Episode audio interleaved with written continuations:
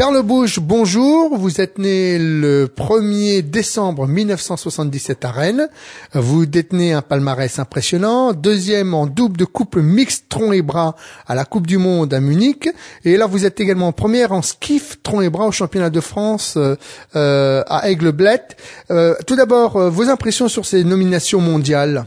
Euh, bon, bah, on a fait un beau parcours. Ça fait un an que je rame.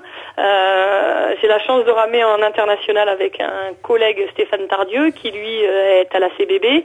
Euh, on a fait un beau parcours jusqu'ici depuis un an. Depuis que le bateau est construit, on a réussi à progresser au fil du temps et à aller décrocher des médailles sur la scène internationale. Donc ça, c'est plutôt une bonne chose. Euh, on s'entraîne chacun de notre côté dans nos clubs respectifs en skiff. Et Alors c'est quoi le skiff? Alors c'est quoi le Parce que ça, pour moi, c'est c'est des expressions que je que je viens de découvrir. C'est quoi le skiff, euh, En fait, le skiff, c'est un bateau où on rame euh, seul. En fait, il, à l'aviron, il existe plusieurs types bateaux. Donc des bateaux où on rame seul, des bateaux où on rame à deux, à quatre, puis à huit. Donc là, en, championnat de France et en club, euh, je m'entraîne toute seule dans mon bateau euh, tout au long de l'année.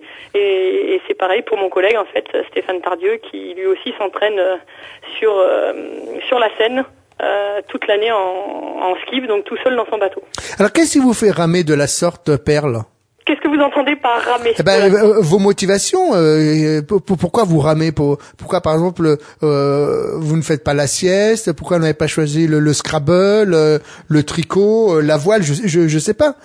D'accord. Alors moi j'ai choisi l'aviron là récemment puisque je trouve que c'est un sport complet où on peut outrepasser et dépasser et se dépasser. En fait, c'est vraiment ça.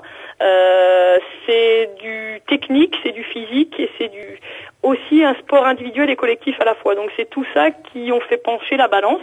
Et puis avec un objectif forcément, c'est euh, pour tout sportif, c'est les, les, Jeux olympiques ou paralympiques. Donc voilà, ça reste euh, le Graal que tout sportif euh, veut toucher. Donc voilà, mes motivations. Et puis ça fait partie de ma vie, hein, ça fait partie de mon équilibre.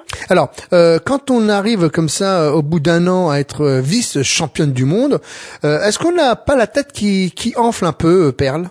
Alors me concernant non, parce que je considère qu'on peut être au sommet euh, une année et puis euh, l'année d'après euh, en dessous. Donc c'est être capable de se remettre continuellement en question pour aller de l'avant et continuer à progresser ça reste, ça reste un titre sportif, donc il faut savoir le savourer, l'apprécier, parce qu'on donne beaucoup, euh, on donne beaucoup de notre temps pour ça, mais il faut savoir rester humble et simple et le faire partager aux autres, parce que c'est aussi des sacrifices familiaux, professionnels, euh, voilà, pas mal de choses. Donc non, c'est un titre, il faut savoir, comme je le dis, le savourer. Un titre international, c'est important, mais il faut savoir rester humble et le faire partager surtout. Je pense que c'est grâce à ça qu'on arrive à évoluer.